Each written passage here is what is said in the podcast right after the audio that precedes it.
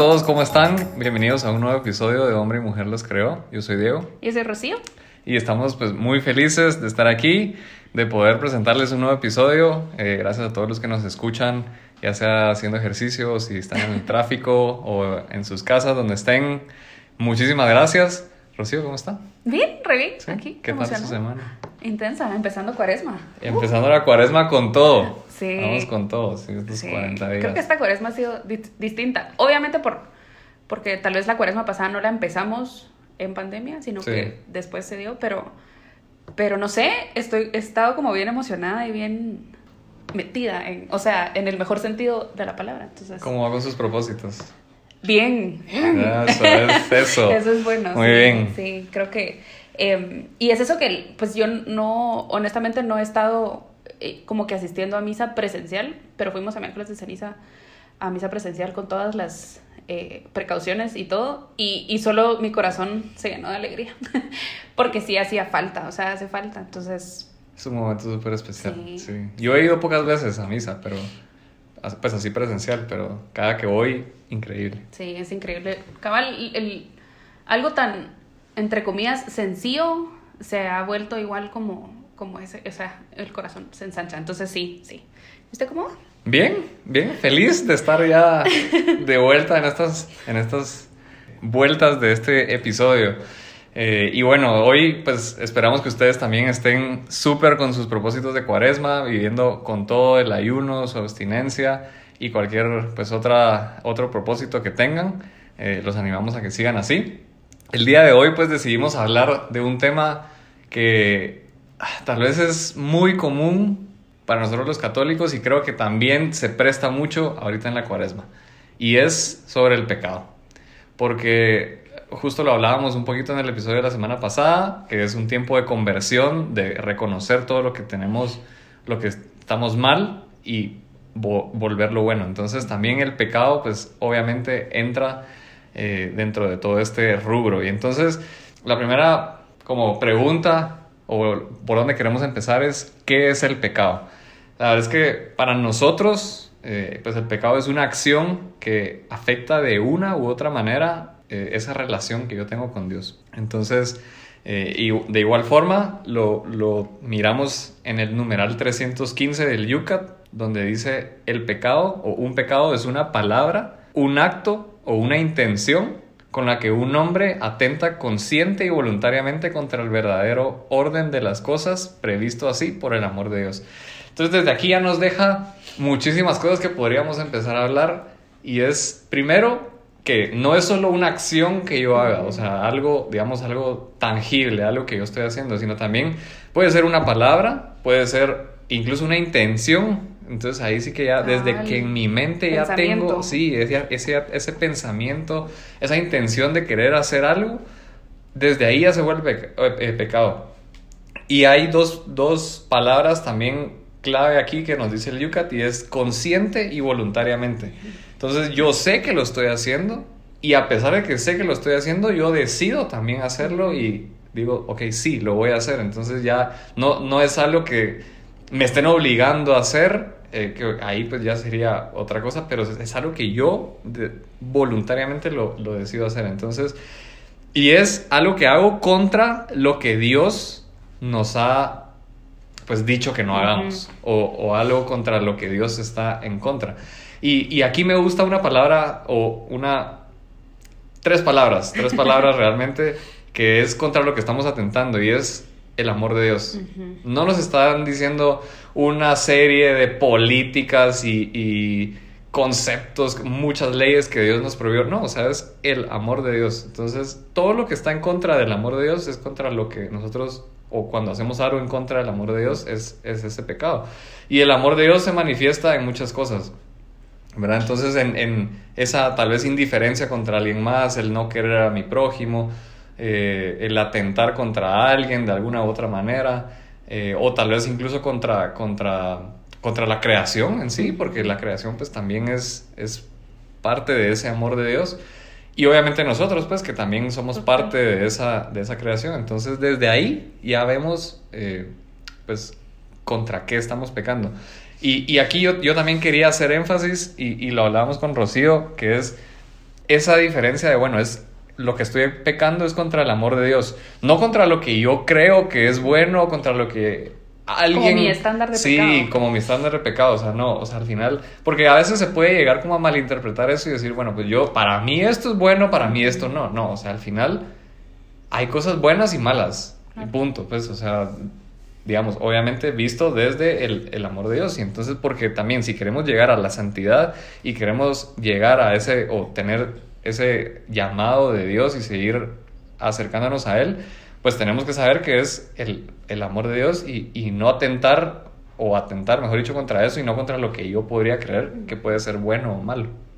Y es que es eso de tan, tan bien delimitado que tenemos la información, o sea, no es como de, de lo que usted decía de, bueno, bajo mis, lo que yo pienso o las características del pecado para mí son estas o para X uh -huh. personas son estas, no, o sea, sí está como bien delimitado que sí y que no, cuándo y cómo, ¿verdad? Entonces, el pecado es, y, y esa palabra, atentar contra el amor de Dios, ahorita yo creo que cuando lo leímos y estábamos viendo hizo ruido, pero ahorita que ya uno lo escucha dice, madre, o sea, en serio estamos atentando no solo sí. contra nosotros, sino contra él, porque al final el pecado nos afecta a nosotros también, uh -huh. pero, o pues más, pero, pero es contra él, o sea, sí es una como lo veo como un acto de rebelión de hacia, hacia Dios, ¿verdad? Y, y también estaba en, en este numeral del Yucat un ejemplo de, de que es también nosotros subirnos como en nuestro caballo decir yo quiero ser como Dios, o sea, el pecar. Sí, yo, yo, soy el.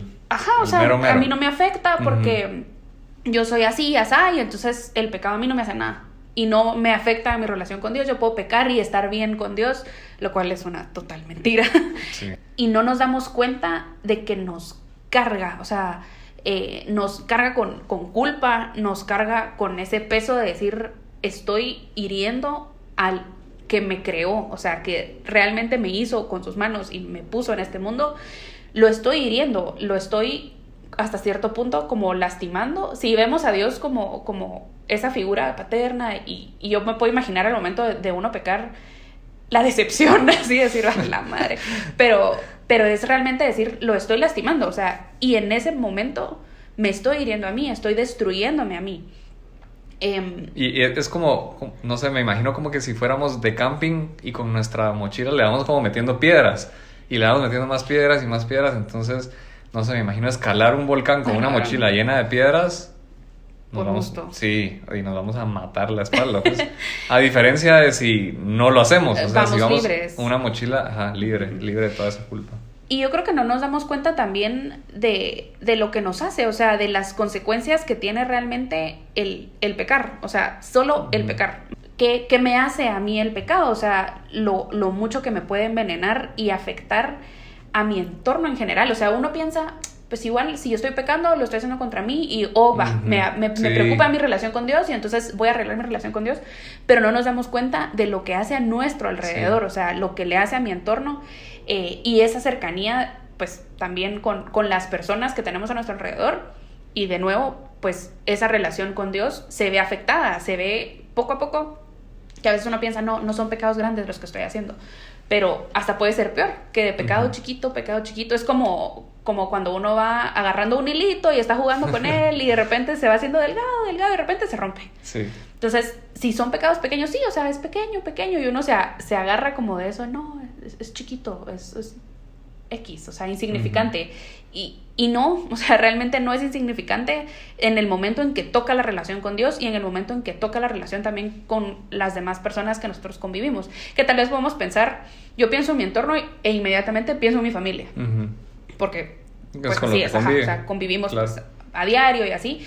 Y entonces también afecta a esas personas y también a, a raíz de eso se va haciendo como, sí. como se expande, ¿verdad? Entonces no caemos en cuenta de lo mucho que puede hacer mi pecado, porque yo pienso, no, es mío y, y a nadie más le afecta, no caemos en cuenta de, de, que se hace algo grande o algo grave uh -huh. y afecta esa cercanía, no solo para nosotros, sino para las demás personas y pues obviamente en, en la comun comunión que tenemos eh, con Dios. Y entonces de la mano a eso pensamos en, en esto de, bueno, no, son pecados pequeños, ¿verdad? Sí. O sea, típico, no, no, no, fue una mentira blanca. Sí, la clásica. Normal, la clásica. así de, no, sí. es, es, es, chiquito, algo así. Y entonces es importante hacer esa diferencia de realmente si existen los entre comillas, pecados pequeños. Sí, es que, o sea, sí hay, digamos, una diferencia y hay, digamos, dos tipos de, de pecados, digamos, los pecados veniales y los capitales. Entonces, justamente eso, los veniales, digamos, que son un poquito más suaves, por así decirlo, como no tan pecado grande, huge, pero que de, una u otra forma, pues, como lo decía, sí nos va a afectar esa relación con Dios, porque un pecado venial pues la característica o las, esas características es que de alguna forma como que enturbian o, oscurecen un poco nuestra relación con Dios. No, no es una relación rota, pero sí la, la va oscureciendo y, se, sí, se va como poniendo más tensa esa relación.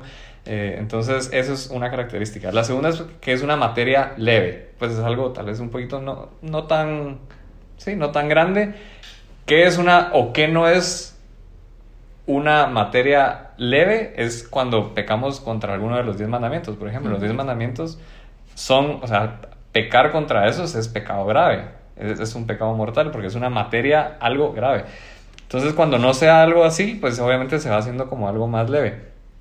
Y la otra característica es que se, estos, estos pecados veniales se dan sin pleno consentimiento de su trascendencia. Entonces, puede ser que algo que hicimos, pues no no sabemos hasta dónde va a llegar. Obviamente puede que se vuelva grandísimo, entonces ahí ya, ya es otra, pues ya entramos a otro, a otro tema. Pero cuando no tenemos como ese, ese consentimiento de, de la trascendencia que puede tener este pecado, pues obviamente sigue siendo un pecado venial. A diferencia de un pecado mortal, que primero para que haya pecado mortal, pues tenemos que tener tres condiciones, digamos, que son como las, las así que si se dan esas tres juntas, seguro es pecado mortal. Y es que uno, que sea una materia grave, lo que les decía, por ejemplo, los diez mandamientos, y ahí en los diez mandamientos obviamente está resumido lo que, o, mejor dicho, eh, expandido lo que decimos del amor de Dios, porque ahí estamos atentando contra Él en, los primeros tres mandamientos y contra los demás del cuarto al décimo. Entonces, eh, todo esto está pues entre el amor de Dios, entonces ahí ya es una materia grave. Segundo, lo que, les, lo que les hablaba al principio del pleno consentimiento, de que yo lo estoy haciendo sabiendo que es una materia grave. Así que sin, sin poder alegar ignorancia, ¿verdad? Sí, o sea, uno sabe lo que está haciendo. Sabe, o sea, yo sé que estoy haciendo esto, que es malo. Y lo tercero es que lo estoy haciendo con deliberado consentimiento. Entonces, igual, voluntariamente yo estoy haciendo algo que es malo, yo sé que es malo y de todas formas lo quiero hacer. Entonces, todas esas juntas hace que sea un pecado mortal. Y el pecado mortal es lo peor, porque entonces ahí sí ya no solo oscurecemos esa relación con Dios, sino que ya la rompemos. Ahí sí ya realmente arruinamos la relación por completo. Entonces esos son como los dos tipos, digamos, de, pecados que existen. Y hay un, digamos, una tercera categoría eh, que cabal nosotros ahorita que lo, que lo estábamos viendo decíamos, ¿será que lo metemos como una tercera categoría? Pero es que al final sí y no. O sea, sí lo podemos meter, pero no. Y son los pecados capitales. Yo en algún momento pensaba, dije, bueno, ¿cuál será peor? ¿Un pecado mortal o un pecado capital? Y me daba como esa duda de si tienen como un orden. Sí, como, como exactamente como la jerarquía de, bueno, ¿cuál será peor? ¿Cuál será, digamos, entre comillas, menos menos peor.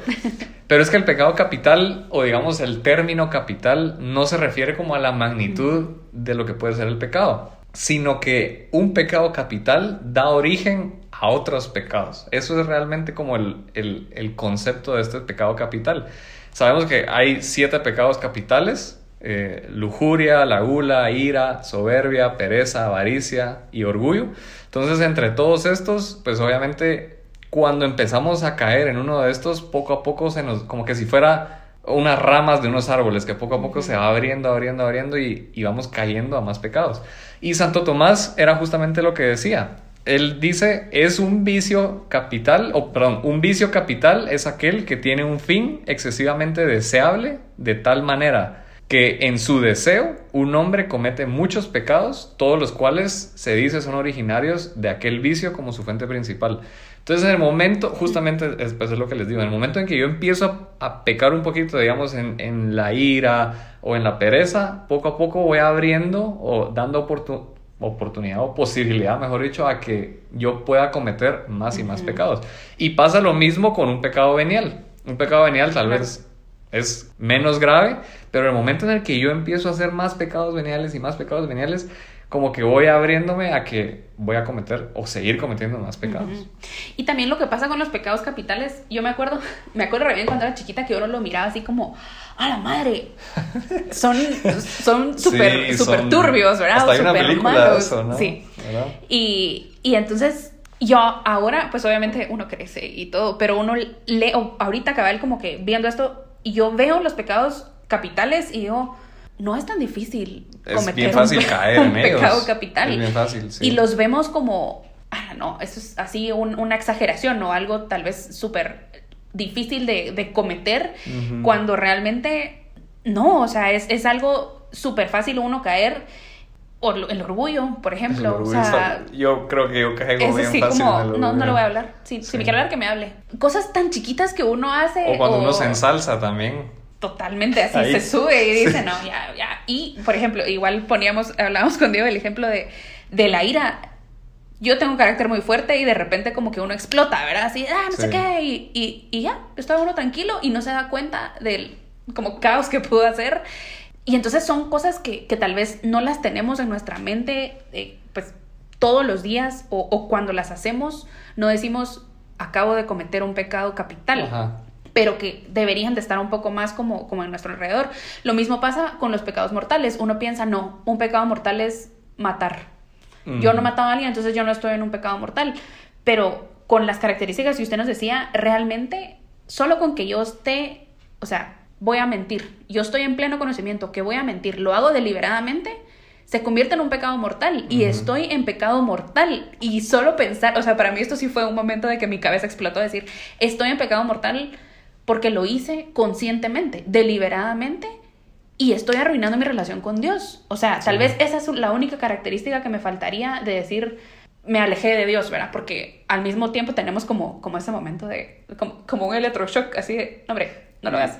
Y a mí, este, este ejemplo, digamos, de yo no he matado a nadie y entonces no tengo pecado mortal, pero es que matar, o sea, no es solo que yo... Quitarle la vida. Quitarle la vida a alguien. O sea, por ejemplo, yo le digo a alguien alguna grosería o, o le digo a alguien un, un, insulto y esa persona, o sea, puede que la esté matando. O sea, y, la estoy, o sea, la estoy afectando de alguna forma. Entonces, desde ahí también ya estoy matando de una u otra forma. Entonces, no es solo cabal agarrar, no sé, voy a poner un ejemplo drástico, pues no es solo agarrar un cuchillo y, y acuchillar a alguien o qué sé yo, ¿no? O sea, también cuidar todo ese tipo de cosas, pues.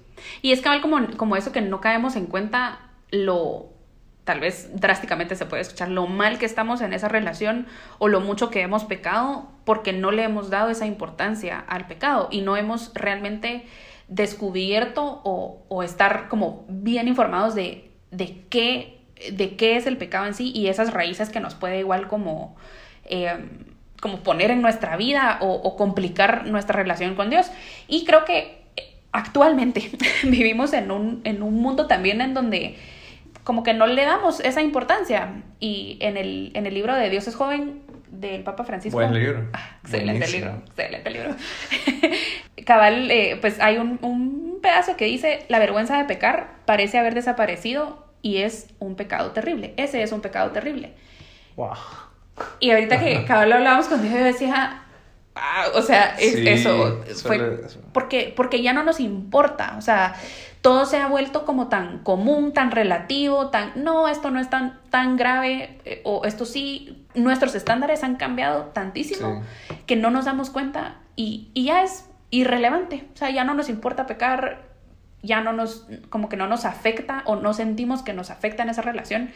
Y eso, o sea, llegar a ese punto de decir, estoy pecando y, y ¿qué pasa? No pero estoy pecando y ¿qué me importa? Sí es para mí de esos momentos en los que uno dice, no, momento, para. o sea, ah, para. es un punto de inflexión ahí. Exacto. Da un paso atrás y mira qué, qué, estás haciendo con tu vida, pues porque, porque son de esas cosas que se pueden volver a, a llegar, volver a llegar. No, así no se dice. ¿Volver a llegar? Que pueden llegar a ser. Ah, eso quería decir.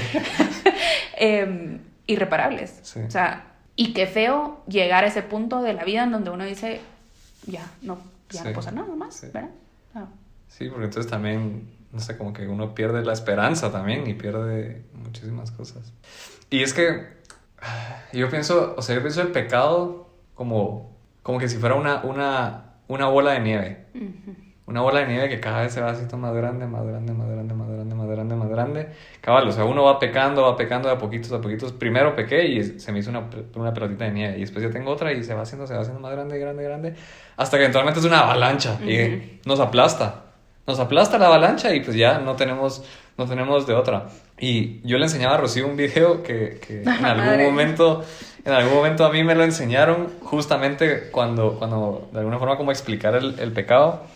Y es, es un video, está en, está en YouTube y es de, de- no, no sé la verdad que, que- cuál era como el objetivo del video, pero es un, una persona que está en su oficina y sacando, sacando una copia y como que la, la máquina eh, copiadora no, no le funcionaba bien y le saca una página con un círculo negro así en medio, un círculo grande. Y entonces él dice así como, bueno, ¿qué, qué es esto? Y lo deja ahí hasta que se da cuenta que ese como que es un hoyo negro. Y entonces él puede meter la mano en el, en el círculo y, y, y saca como, va sacando como cosas. Entonces él piensa y dice, lo voy a usar y se, y se va como a la máquina donde están las, las, eh, las ¿Dulces? los dulces, sí, la- sí, no, no me recuerdo eso. Eh, esas, esas vending machines donde uno mete dinero y va saliendo, sí, va saliendo como productos. Entonces él va ahí, lleva el, el, el, el círculo y mete su mano y entonces saca, saca cosas del, saca dulces, un sneaker, que rico un sneaker, y sin meter dinero, obviamente, pues entonces ya, y entonces él empieza a imaginarse más y más, entonces ahora qué hago. Y se recuerda que en, en su oficina hay una caja fuerte, entonces va a la caja fuerte y empieza a sacar dinero, y empieza a sacar dinero.